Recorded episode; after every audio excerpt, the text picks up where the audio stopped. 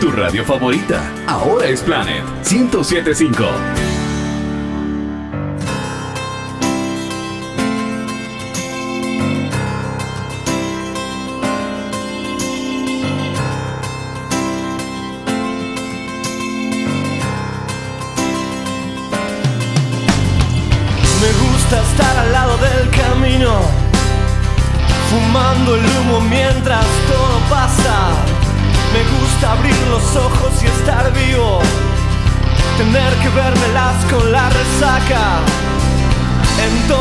Navegar se hace preciso en barcos que se estrellen en la nada. Vivir atormentado de sentido, creo que esta sí es la parte más pesada. En tiempos donde nadie escucha a nadie. En tiempos donde todos contra todos. En tiempos egoístas y mezquinos. En tiempos donde siempre estamos solos. Habrá que declararse incompetente en todas las materias de mercado. Habrá que declararse un inocente. O habrá que ser abyecto y desalmado. Yo ya no pertenezco a ningún ismo. Me considero vivo y enterrado. Yo puse las canciones en tu Walkman. El tiempo a mí me puso en otro lado. Tendré que hacer lo que es y no debido. Tendré que hacer el bien y hacer el daño. No olvides que el perdón es lo divino. Y errar a veces suele ser humano. No es bueno nunca hacerse de enemigos que no estén a la altura del conflicto, que piensan que hacen una guerra se hacen pis encima como chicos, que rondan por siniestros ministerios haciendo la parodia del artista, que todo lo que brilla en este mundo tan solo les da caspa y les da envidia. Yo era un pibe triste y encantado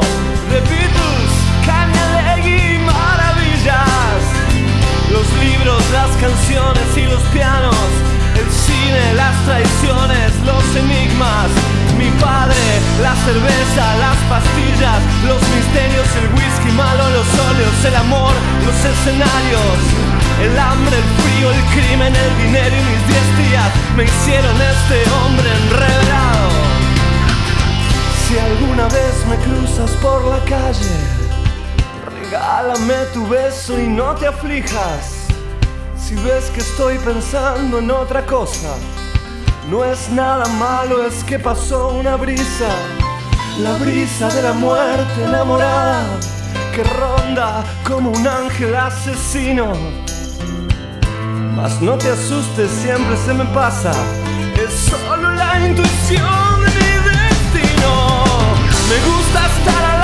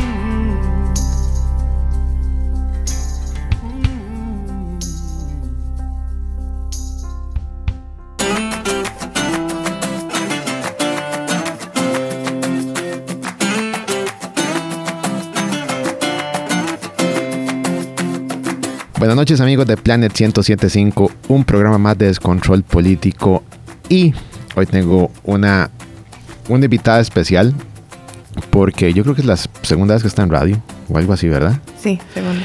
Y bueno, la idea de descontrol desde el puro inicio fue darle voz usualmente a la gente que puede generar contenido de calidad, puede aportar valor. Y esta chica, Sagal Davison, yo la, la he estado siguiendo en Twitter desde hace un buen rato y este, aunque ideológicamente estamos en espectros muy diferentes, la invité porque puede aportar muchísimo valor. Sagal, ¿cómo estás? Muchas gracias Esteban por invitarme y mucho gusto por estar aquí hoy y a todas las personas que nos están escuchando también. Ok, Sagal, la primera pregunta que no me deja de sorprender. ¿Por qué sos fan de Liberación Nacional? En realidad no soy fan, ¿verdad? Ah, Tengo, no? no, fan no. Tengo una tradición eh, familiar muy fuerte con Liberación Nacional. Desde muy pequeña este fue algo que en mi casa se inculcó y entonces con los años pues yo de manera personal decidí involucrarme en la juventud liberacionista. Ahí fui conociendo un montón de personas. Se me dio la oportunidad también de ser secretaria nacional de juventud en el periodo pasado. Y ha sido un proceso muy interesante porque hoy en día no me considero fan, me considero una partidaria, pero una partidaria crítica de muchas de las cosas que sucedieron en la campaña pasada y de lo que nos espera como partido en los próximos, en los próximos años. ¿Nunca has pensado votar por alguien más que no sea Liberación? No, en este momento no. En, las elecciones pasadas pues tuve que tomar la decisión de votar por el PAC porque el escenario político así lo planteó, lo propuso, pero no es algo que vaya a ser en el futuro próximo de nuevo. igual no creo que vaya a votar mucha gente por el PAC ahora. Ok, dijiste que eras crítica. ¿Qué pasó con Liberación Nacional en 2014 y 2018? Creo que en el 2014 se debió más a un tema, dos gobiernos liberacionistas continuos. Eso siempre genera un desgaste, a como ha generado un desgaste en el PAC tener dos gobiernos continuos. Eso siempre va a generar un desgaste porque también Costa Rica tiene una democracia eh, donde la alternancia ha sido, incluso cuando había bipartidismo, la alternancia ha sido la, la lógica del sistema democrático costarricense y eso genera desgaste. Además, creo que se tenía un candidato por parte del PAC que logró ser disruptivo en ese contexto. Sí era un candidato que se diferenciaba en muchos sentidos de la política que había sido tradicional. Entonces, Luis Guillermo, la gente podrá estar de acuerdo o no con él en muchos sentidos. Yo en todos no estoy de acuerdo con él, eh, pero sí era un excelente candidato a nivel de, de comunicación y a nivel de presentación. Y él ofreció algo diferente en ese momento a lo que se estaba acostumbrado, acostumbrada a ver.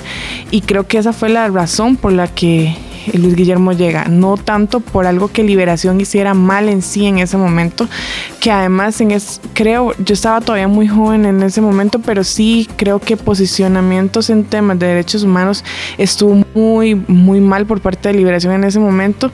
Como le digo, no recuerdo exactamente porque estaba todavía muy joven.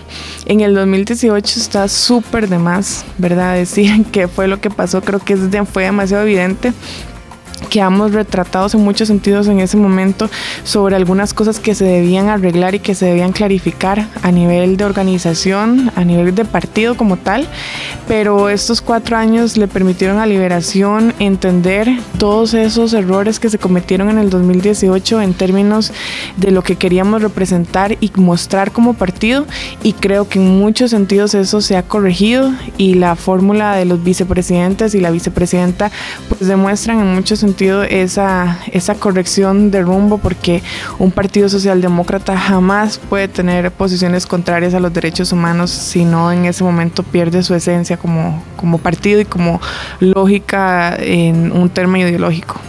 ¿Y está segura que entendió lo que pasó en 2018? ahora que mencionaste los, los candidatos a vicepresidentes, yo lo que siento son que son dos candidatos fan service, como se dice en el cine. O sea, pongámoslos ahí para tener contenta la afición, no necesariamente porque es lo que nos gustaría tener. No, no. Y, no, y ojo, no estoy diciendo que Liberación fue el único que lo hizo. Sí, claro. Que también hay algunos otros partidos que literalmente son fan service. O sea, vamos a ver cómo tenemos contentos a, a grupos de poder. Así fue como lo vi yo. No, yo, yo no lo, veo así. E- especialmente, por ejemplo, don Álvaro, él ha tenido una trayectoria en, en, el, tal vez no tanto en el partido, pero sí ha tenido una trayectoria que don José María de alguna forma ha acompañado. Entonces no es una persona ajena al movimiento figuerista y no es una persona ajena tampoco al pensamiento socialdemócrata. Entonces es una persona que sí tiene, eh, sí tiene contenido claro por cuál está ahí y es porque tiene una visión social, económica, política y cultural que se alinea mucho a ese bien vivir y a esos conceptos de bien vivir que don José María ha venido este, planteando desde hace muchísimos años, que tampoco son nuevos. Y dentro del bien vivir de esos conceptos está el tema de los derechos humanos. Entonces a mí tampoco me parece extraño la, la elección de la vicepresidenta porque creo que responde justamente a encauzar o enrumbar de nuevo a liberación a donde debe de estar, donde siempre siempre tuvo que haber estado. Entonces no me parece tanto fan service, creo que sí está muy alineado de alguna forma a lo que se ha venido trabajando desde el concepto de bien vivir. ¿Vos conoces bien a José María Figueres? Su pensamiento.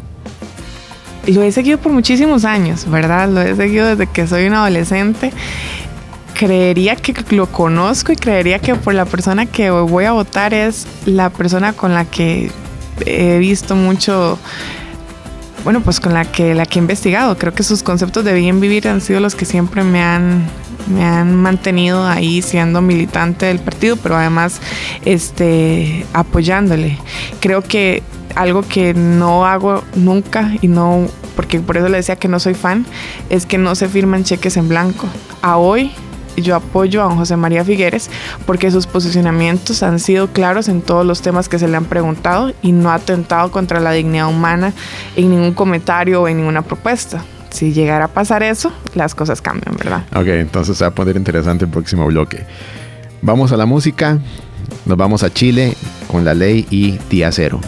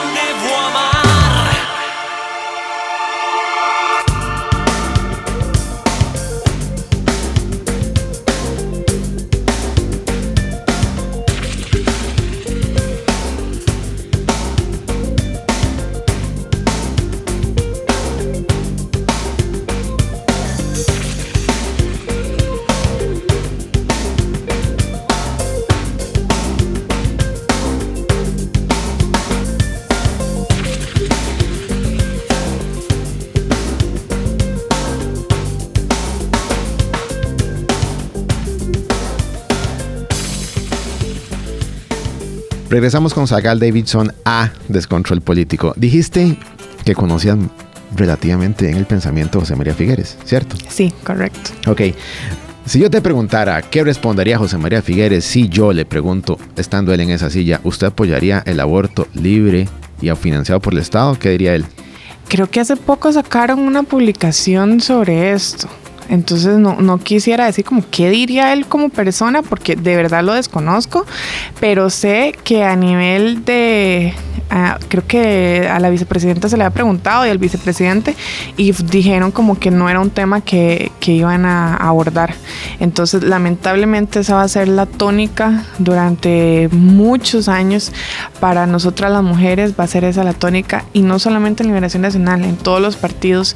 Creo que una de las personas que admiro muchísimo, que fue una gran pérdida para el PAC, es Paola Vega, prácticamente que ha sido la única persona en los últimos años en política que desde su espacio de toma de decisión ha puesto el tema y la admiro muchísimo por eso, porque nadie quiere tocar ese tema. Es un tema que genera mucho, mucho conflicto, pero debe ser tocado y debe ser puesto en la mesa. me encantaría preguntarles a todos, tanto a José María como a Doña Linet, como a todos, ¿apoyan el aborto, sí o no?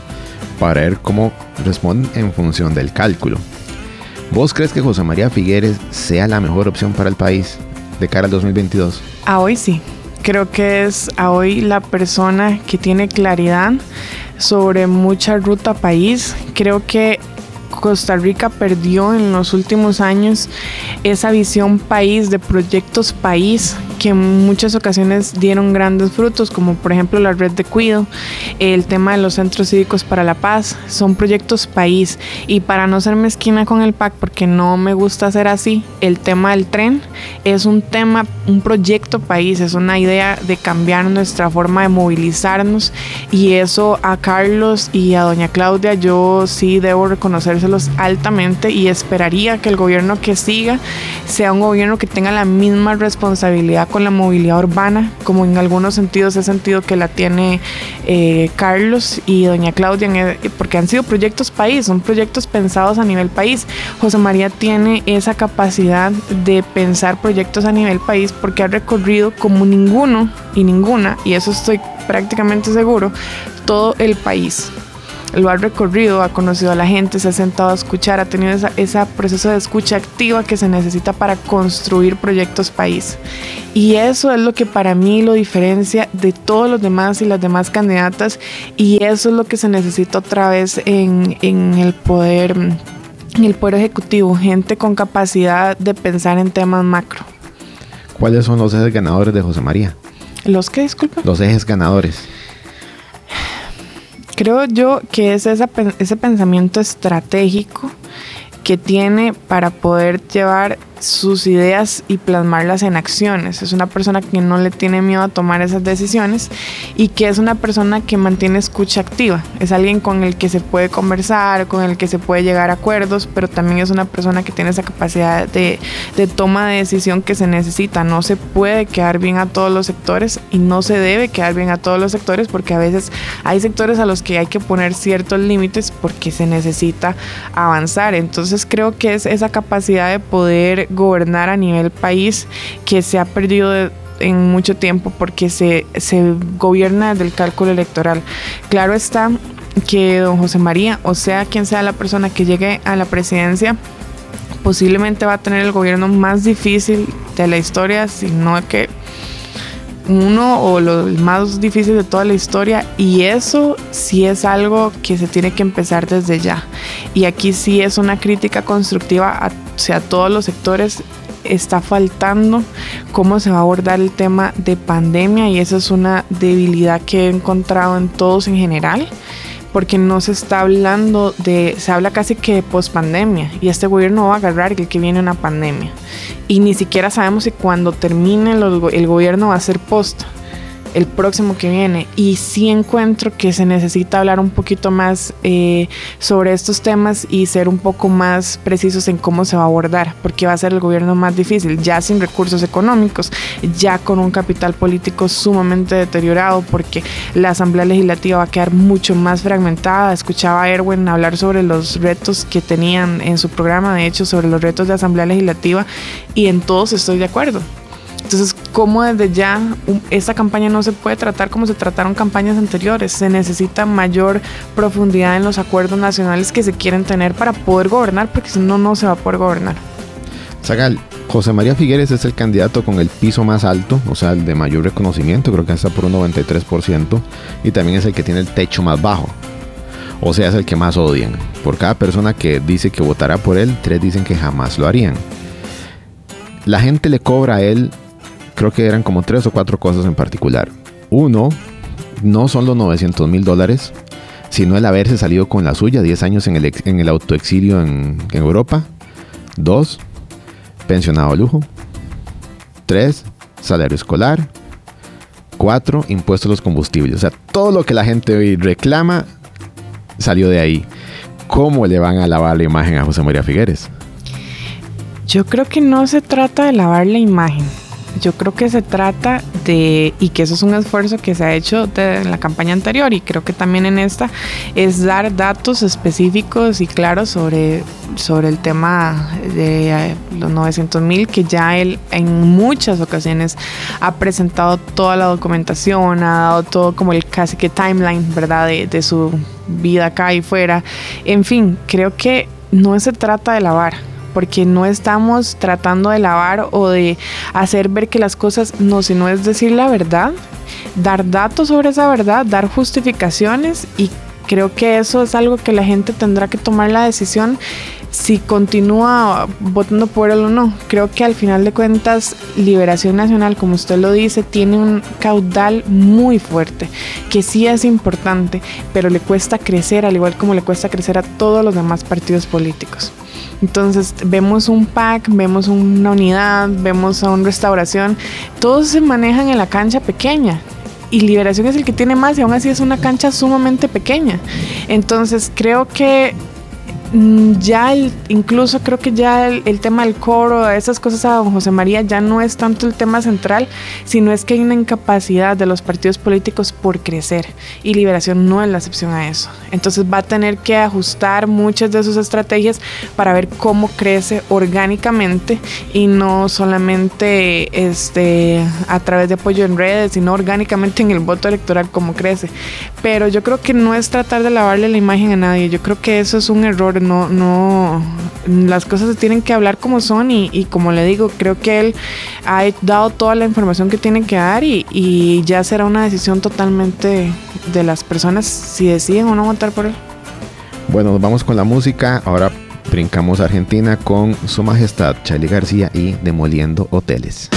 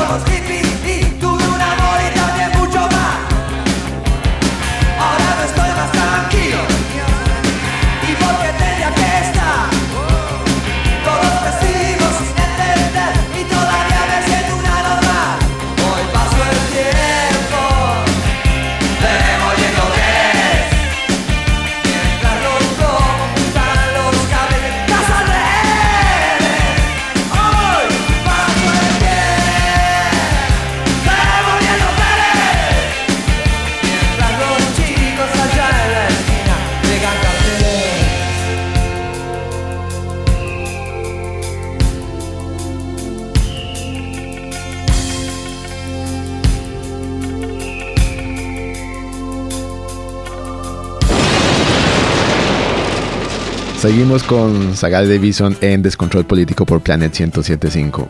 Zagal en el, en el bloque anterior decías que no era necesario lavar la imagen de José María Figueres. O sea, que él había explicado en su momento lo de los 900 mil dólares y el autoexilio y todo. Pero, y eso posiblemente se lo has escuchado también a nuestro estimado amigo Mario Quiroz, de que el voto es completamente emocional y son solamente tres emociones, miedo, esperanza y castigo. Tal vez para vos, por una, un asunto de tradición familiar, Figueres representa esperanza. Pero para el 80% es un descarte. Es la opción posiblemente menos mala para algunos y otros ni siquiera la consideran. ¿Cómo resolver una campaña que se acomoda de esa forma cuando no existe? Y no esto no lo digo solo por José María Figueres, lo digo por todos. No hay un solo candidato que pueda ser el candidato a la esperanza. Y ya vamos por, si mal no me equivoco, 30, 31 candidatos. No, yo, yo aquí sí, que era lo que le decía desde el inicio, yo no soy fan, ¿verdad?, del partido. Soy una persona que mil, militaba partidariamente en el partido, pero no soy fan y yo no creo que haya un candidato de la esperanza y no creo que don José María tampoco sea el candidato de la esperanza y esos términos después de lo que pasó con la caravana de la alegría creo que deberían de, de no meterse en el espectro político porque es jugar con la parte emocional, ¿verdad? Entonces creo que al final de cuentas, y sí, es, es, es la gente vota por, también por emociones, pero más que emociones en este momento es una necesidad real que se, que se curan ciertas necesidades básicas. Hay gente que está pasando hambre, literalmente está pasando hambre. Entonces, e, en este momento la situación está tan grave cuando uno va a los números y se da cuenta del nivel de desempleo, el nivel de pobreza, y uno se da cuenta cómo esta situación está, yo creo que hablar de esperanza es un poco mm, es un poco vago y, lo que hace es jugar otra vez con esa misma dinámica que ha venido rigiendo en los últimos años, ¿verdad? Es una dinámica que no está funcionando claramente, entonces uno debería ver más bien propuestas enfocadas directamente a la gente. Creo que Liberación tiene una gran oportunidad porque tenemos una estructura muy fuerte a nivel cantonal, a nivel distrital, a nivel de territorio. Liberación está muy bien organizado. Nosotros tenemos muchísimos insumos en sentido de poder ofrecer opciones reales a las personas y cómo desde las instituciones y cómo desde las posibilidades actuales podemos ayudar a solventar esos problemas. La campaña debe, debe diferenciarse de lo que se ha venido haciendo. Debe ser una campaña más de un contenido de fácil acceso, de fácil reproducción, en el sentido de que la gente entienda cuál es la idea de liberación. Liberación no puede llegar como llegó en el 2018, por ejemplo, y de un pronto otro estar hablando de un tema como eran un montón de empleos y brincarse después a hablar casi que un tema conservador que no, no era algo que nosotros debíamos. Nosotros, si soy presidente, vamos a dejar las misas en Canal 13, como el famoso panfleto que terminó de hundir la campaña de Antonio Álvarez de Santi. Exactamente, esas cosas no pueden jamás ser las que rigen una campaña política. No puede que la gente esté pasando necesidades tan duras y que lo que se está hablando es de una misa. Y eso la gente lo castigó y lo castigó bien, porque siento que es algo que la gente no se lo permitía a Liberación Nacional. Eso a Restauración le funcionó, no sé realmente por qué le funcionó, pero le funcionó. Entonces, al final de cuentas, le funcionan a ellos porque fueron un partido creado desde esa perspectiva religiosa. A liberación no fue eso la creación. De liberación no se espera eso y se castiga y debe castigarse fuertemente cuando se trata de utilizar algún tema, y no solo liberación, hablo también de unidad, hablo del PAC, hablo de todos estos partidos políticos que no fueron creados en un contexto conservador religioso, no deberían de estar poniendo esto como un tema principal de campaña. Entonces, eh, Liberación debe hacer lo que bien sabe hacer y es hacer propuestas país y propuestas viables. ¿Quién crees vos que será él o la rival de José María Figueres en el 2022? Creo que la campaña, lo hablaba con unos amigos y unas amigas este fin de semana, no empieza. Y yo no sé si usted tiene la misma percepción, pero la campaña no arranca y es increíble ver cómo no arranca. Entonces a, hoy yo no le veo como una persona que uno pueda decir claramente creo que doña Linet tiene un gran potencial de crecimiento. Se lo veo porque ella tiene diferentes capacidades a nivel técnico, tal vez a nivel personal, que la podrían hacer crecer. Creo que podría ser la persona, definitivamente el PAC no, esta vez es diferente. Fabricio podría volver a tomar protagonismo en un nivel, pero de ahí un outsider puede llegar a hablar de una manera que la gente entienda propuestas, propuestas concretas. Entonces creo que podría ser Doña Linet ahorita, hoy es Doña Linet y posiblemente Fabricio. Don Rolando Araya creo que puede generar mucho ruido, incluso a nivel de los debates, y eso puede impactar. Entonces sí creo que él va a tener un, rol. Hablemos específicamente de ese nombre, Rolando Araya. Yo creo, y creo, eh, lo había comentado en un space en Twitter, de esos spaces que hace uno después de tomarse unas cuantas cervezas un domingo en la noche, que una cosa es Rolando Araya por su cuenta, que es insignificante o fue insignificante cuando se lanzó con su propio partido, a Rolando Araya recogiendo el voto anti-Figueres. Rolando Araya le pegará un mordisco a Figueres en cuestión de votos de cara al 2022, ¿sí o no? Porque mm. puede verse como ese outsider y a la vez no es outsider. Sigue siendo parte de Liberación Nacional. Y es, como incluso él mismo lo ha dicho, es Abel Pacheco Reloaded creo que podría dar una sorpresa, pero no solamente por el voto liberacionista. Hay otro factor más importante y es movimiento anticiencia, antivacuna, que ha generado mucho y él es el único que creo que es el único que está con ese tema antivacuna y toda esa cuestión. Y hay un movimiento fuerte en Costa Rica de manera oculta, de manera que no se manifiesta tanto como uno la cree, pero existe y ahí podría recoger una gran cantidad de votos. No solamente es un tema anti-Figueres, creo que es una persona que está teniendo, tomando posición y está haciendo la voz de mucha gente que siente que se le va a excluir y que siente que se le están irrumpiendo sus derechos por obligarles a tomar la vacuna. Eso es un aspecto que no se ha analizado a nivel general de cómo don Rolando realmente puede estar hablando a un sector importante de la población y recoger también votos de ahí. Él, es una persona que, va a ser protagonista. No, protagonista definitivamente. Determinante para mí es que le va a robar 2 o 3% de votos a sí, que son la gente que lo necesita. Presidenciable no es. No, pero son determinantes. Quedamos nosotros la campaña pasada por 60 mil votos fuera de, de segunda ronda, por ejemplo. Zagal, vos conoces las reglas del programa. Ok, la música aquí en Descontrol Político, aunque se habla de política, no existe la democracia, aquí soy yo el dictador. Entonces, presentamos la siguiente canción. Bueno, la siguiente canción es de un grupo, mi grupo favorito, Los Enanitos Verdes. ¿En serio? sí, La Muralla Verde.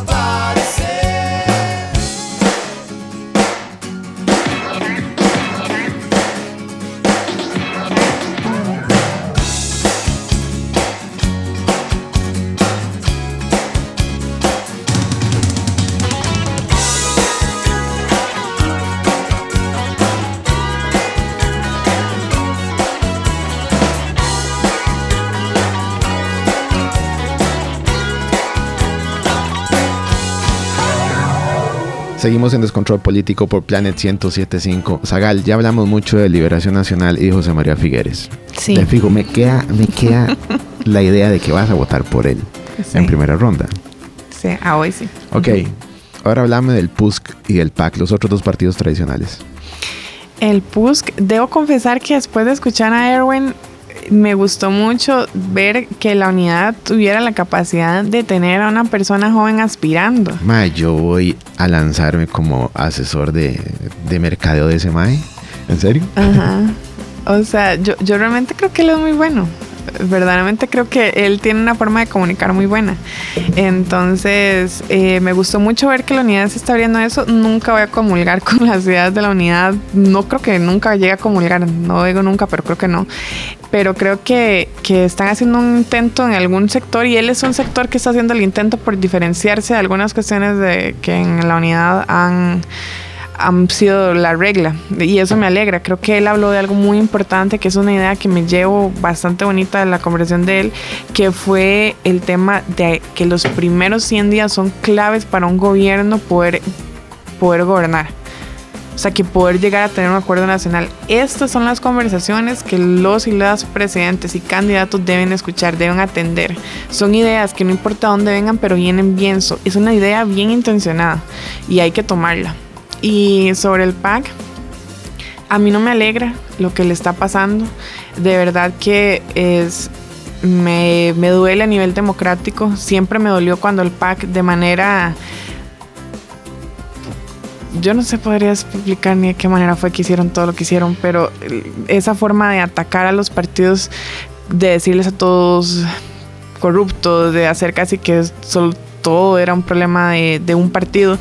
Al final de cuentas eso siempre se devuelve y el deterioro que eso generó a nivel de partidos políticos fue enorme. Y ahora verlos en esta situación, en este desgaste, es muy doloroso porque al final de cuentas los partidos políticos son quienes alimentan mayoritariamente a la democracia. Entonces a mí me duele ver que esto sucediera. Espero que ellos y ellas puedan reconstruir su partido de la manera correcta. No están listos para gobernar y la gente debe este, otra vez, a como en algún momento se le ha hecho unidad, se le ha hecho liberación, a como en muchas ocasiones se ha hecho, al PAC debe en esta ocasión señalarle claramente que no están listos para gobernar y que deben replantearse como partidos. Y como partidos no están organizados, no van a llegar a hacer nada al, al gobierno. No, no deben llegar al gobierno. Opinión personal, para mí ninguno está listo para gobernar. Ninguno. Y eso es porque eh, eso es una diferencia entre juegos finitos y juegos infinitos. O sea, todos los partidos, absolutamente todos los partidos, no hay ni uno solo que no esté pensando en la próxima elección. O sea, lo cual compone por definición un juego finito. Nosotros, los ciudadanos, no estamos pensando en la próxima elección, estamos pensando en subsistir y tratar de vivir lo mejor que se puede, lo cual es un juego infinito. Hay la disonancia entre ambos. Por eso para mí ningún partido está listo para gobernar. Ni el PAC, ni la Unidad, ni Liberación, ninguno. Ni un outsider. Nadie está listo para gobernar en Costa Rica. Porque las dinámicas de la política cambiaron. O más bien la dinámica electoral cambió. Para mí son simples maquinarias que están pensando en la próxima elección. Y con lo que decís del PAC, mira, yo no puedo decir, o sea, no me puedo alegrar por lo que les pasa, pero creo que esto es una consecuencia de no tanto un proceso gastado, si- sino más bien de no haber entendido qué fue lo que sucedió, no en 2014, sino en 2018. Ujú. En 2018, para mí, lo que divide la campaña, que es el meteorito de la corte, se benefician el PAC, o en este caso Carlos y Fabricio Alvarado, porque fueron los dos únicos que tuvieron el valor suficiente de decir esta es mi posición, mientras que todos los demás trataron de jugar a dos bandas. Decían, no estoy de acuerdo, pero lo acepto. Entonces, la gente ocupa un líder, ocupa alguien con decisión, y esos fueron, curiosamente, Carlos y Fabricio. Ni Rodolfo Pisa, ni Antonio Verde Santi, ni el doctor Hernández, ni Juan Diego Castro, ninguno tuvo la decisión suficiente como decir, esta es mi posición. De hecho, Juan Diego Castro antes decía que sí, después que no, obviamente por puro cálculo electoral. Lo que hace falta son líderes y la gente va a buscar un líder independientemente de donde esté. Entonces, para mí, el PAC debe atravesar por esto para reconstruirse. Lo que sí creo, y lo he comentado con algunas amistades del PAC, es que tiene que emerger un líder a lo interno del partido que lo, que lo regule. No es posible que en este proceso, que fue un, cagadón de risa con todo lo que les pasaba, no viéramos la cara frecuentemente de quien esté liderando el partido. Y no tienen por qué ser los candidatos. Esa es la gran diferencia. O sea, para mí tienen que pasar por ahí. Ahora sí, Rodrigo Chávez, ¿qué opinas? Opino que tenía que haberse retirado por un tema de por un tema de que cuando, ninguna aspiración personal está por encima del orden eh, democrático, del orden público, de la percepción y cómo una candidatura puede afectar eh, una situación de estas, eh, porque se va a volver, volvemos al mismo punto, o sea, este no es el momento para estar hablando de que este hombre, todo lo que le salió, de todo lo que se comprobó, de todo lo demás, esto no es un momento para que nosotros estemos hablando de esto. Nosotros merecemos como ciudadanía, por lo que usted está mencionando, o sea, la percepción que existe a nivel general es de que los partidos políticos no están listos para gobernar. Entonces hay que dar espacio suficiente para que las ideas surjan y con ese tipo de personas metidas en política por una aspiración totalmente personal, entonces lo único que hacen es embarrelar la cancha, que ya está suficientemente embarrelada, por un tema que no debería estar en política. Sencillamente una persona con esos antecedentes no debe estar siendo candidato presidencial. ¿Dónde queda el 50% más de las mujeres? O sea, que ¿dónde? no. O sea, sencillamente no es una persona para ser un candidato presidencial. Y no porque, mm, o sea, no porque uno quiera verlo subjetivamente, no, no es ni siquiera por un tema de que es una amenaza, no, es que no es una persona, ya cuando usted habla de él, usted lo asocia a eso. Ya no importan sus propuestas, ya no importa nada. Entonces, ¿qué está haciendo usted ahí? Alimentar el ego. Exactamente. Servir a grupos de poder, como están muchos. Te cambio el nombre, Eli Feinsack. Ay, con Don Eli. Una dulzura en Twitter para algunos, ¿verdad? Sí, yo, yo, a Don Eli me gusta mucho, en algunos sentidos, ¿verdad? En otros a veces digo, como esas publicaciones que saca o de repente esa esas estrategias políticas o anuncios que yo digo, ¿por qué? Vuelve al mismo punto, o sea, ¿cuál es la estatura que le queremos dar a la campaña? Es una estatura de estar con un pito, pitándole a una persona y alimentando también otras cuestiones a nivel social que no deberían de estarse alimentando, como decir que una persona, ¿verdad? En fin. Gordofobia. Ajá, exactamente. O sea, no, no creo que eso sea lo que una campaña de altura en un país que está en la peor crisis que posiblemente vamos a tener que se está hablando de gordofobia, que se está hablando de casi que dividiendo lo público y lo privado como si no estuvieran totalmente interrelacionados, pero Don Eli es una persona que ojalá que logre recuperar alguna de las buenas ideas que él venía trayendo en otros momentos. Es una persona inteligente. Ojalá que, que logre entender que si él está defendiendo un partido liberal, es liberal en todos los sentidos y en todos los derechos, ¿verdad? Y no solo en lo económico. Bueno, nos vamos a la música Vean, un favor, si alguien conoce en Costa Rica algún otro fan del Tri de México, me avisa, porque creo que soy el único. Entonces vamos con el Tri y Pobre Soñador. No siempre las cosas son como debieran ser. No siempre se puede tener la razón. Tú me haces sentir como en un juego de béisbol. Me ponchas o me haces batear de home run. Mm. Tú eres como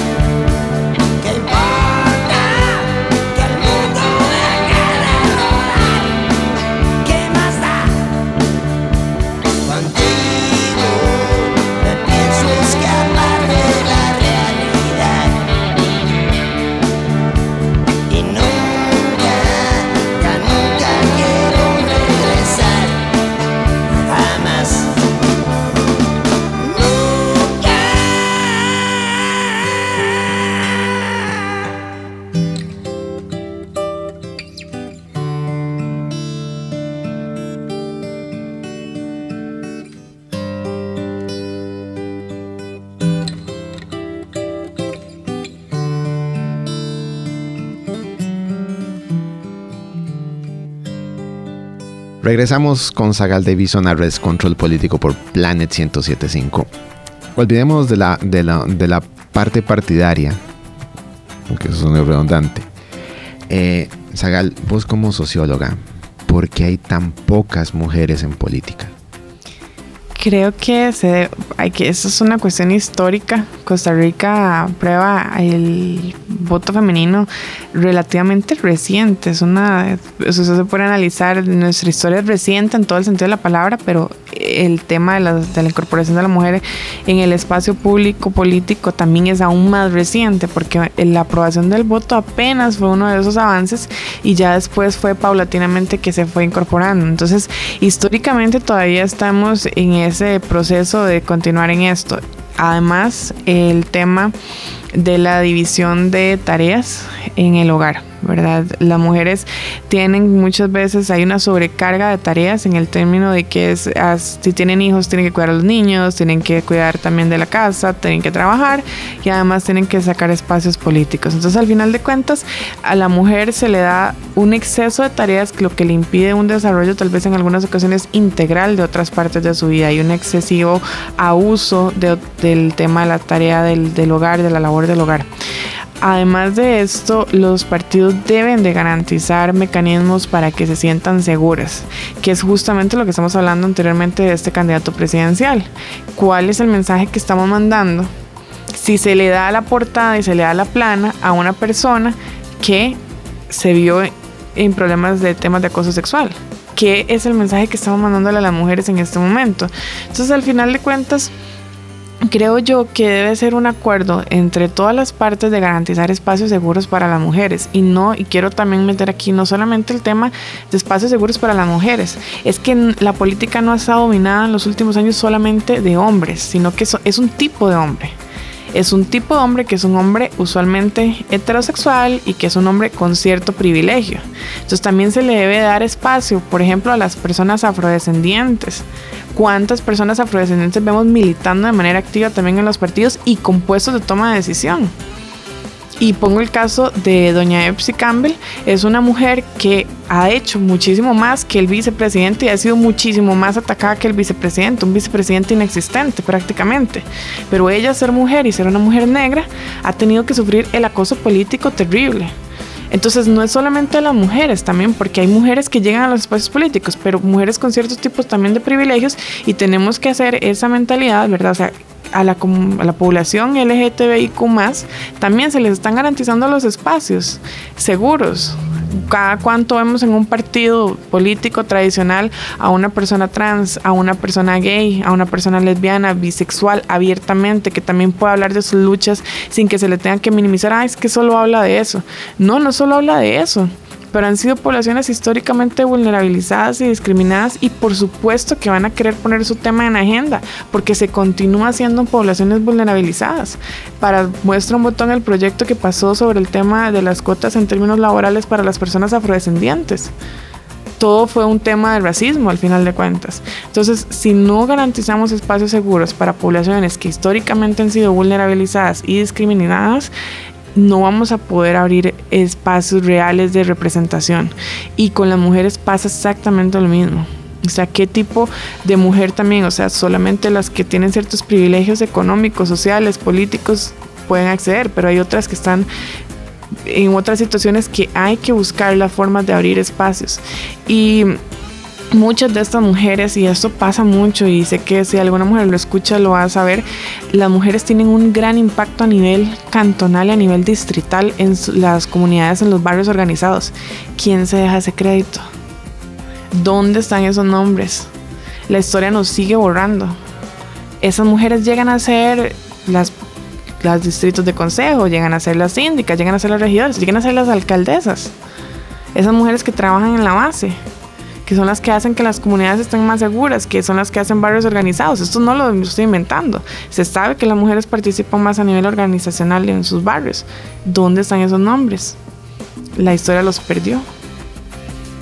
Ahí es donde hay que garantizar que las mujeres se puedan visibilizar y accedan a puestos de toma de decisión. Zagal, muchas veces he escuchado, y incluso se lo he escuchado y corregido a un muy buen amigo mío, que dice que una mujer presidenta, nunca más. Ah, sí, no, eso es puro machismo. Puro machismo cuando doña Laura este, fue la presidenta en los últimos años con mayor eh, promesas cumplidas de campaña. Es que no, no, no, no lo digo yo, es que lo dicen los datos. Es que no lo estoy diciendo porque es doña Laura, lo estoy diciendo porque es real y porque es una persona que se dedicó a hacer proyectos país, que mejoró la seguridad nacional, una persona que puso a las mujeres, a, les dio oportunidades de poder salir a trabajar mediante el tema de la red de cuido. Es que esa es doña Laura. Doña Laura es la mujer que llega y denuncia que en su propio, pro- en su propio gobierno está sucediendo algo. Es que esa es doña Laura, esa fue la mujer y pudo haber muchos errores a nivel de gobierno no, no lo excluyo, porque todos los gobiernos van a haber errores, en todos los gobiernos, pero es que doña Laura es esa persona. Entonces, cuando alguien dice que ninguna mujer puede volver a ser presidenta, está hablando de su propio machismo, y yo no creo eso, porque aquí hay muchas mujeres que le aseguro, si hubieran lanzado, podrían haber ganado. Zagal, una última reflexión. Creo que la reflexión es para todas las personas, no sean fans de sus partidos, Eso es lo primero. no firmen cheques en blanco. Las personas se apoyan, no como una forma de apoyarlas ah, interminablemente. Esto no es un acuerdo religioso donde usted apoya su eternidad a alguien. Esto es un acuerdo consentido. Y si en algún punto los candidatos o las candidatas están atentando contra la dignidad de las personas, a esa persona ya no se le puede seguir apoyando. Y creo que eso es un acuerdo que como sociedad tenemos que tener. Bueno, muchísimas gracias por haber asistido. Espero que, que no te hayan comido los nervios y no haya estado tan difícil. No, este, Porque te con cara gracias. asustada en varias partes. Pero agradezco que hayas venido. Eh, espero en algún momento tener a José María Figueres ahí sentado. A ver qué pasa. Y ahí le preguntaré por el aborto. A ver qué me responde. Sí. Bueno, gente, un saludo. Gracias por sintonizarnos. Nos vemos la próxima semana en un programa más de Descontrol Político. Y nos vamos con Duncan Du a un minuto de ti.